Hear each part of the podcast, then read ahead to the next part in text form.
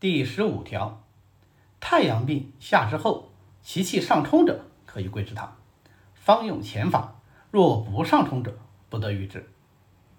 太阳病呢，应当治以汗法，现在呢，反而用下法来治疗，那就有可能会出现各种辩证。如果下法内伤阳气，那么或者是变身脾满，或者是变身结胸，或者是脉促胸满，这些啊，在后面的条文里面都会有详细的分数。如果虽然经过误下，但是呢，阳气未伤，表邪还在，于是阳气起而上冲，想要驱邪于外，就会表现为本条所说的其气上冲。这个时候啊，表邪。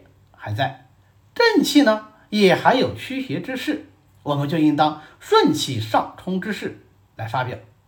但是毕竟已经经过物下伤正，所以就不能够再用麻黄汤的菌下，而要用桂枝汤解肌发表。如果没有气机上冲，说明表邪已经内陷了，这个时候啊，就不能再用桂枝汤攻表了。所以说不得与之。今天的内容呢，我们就讲到这里。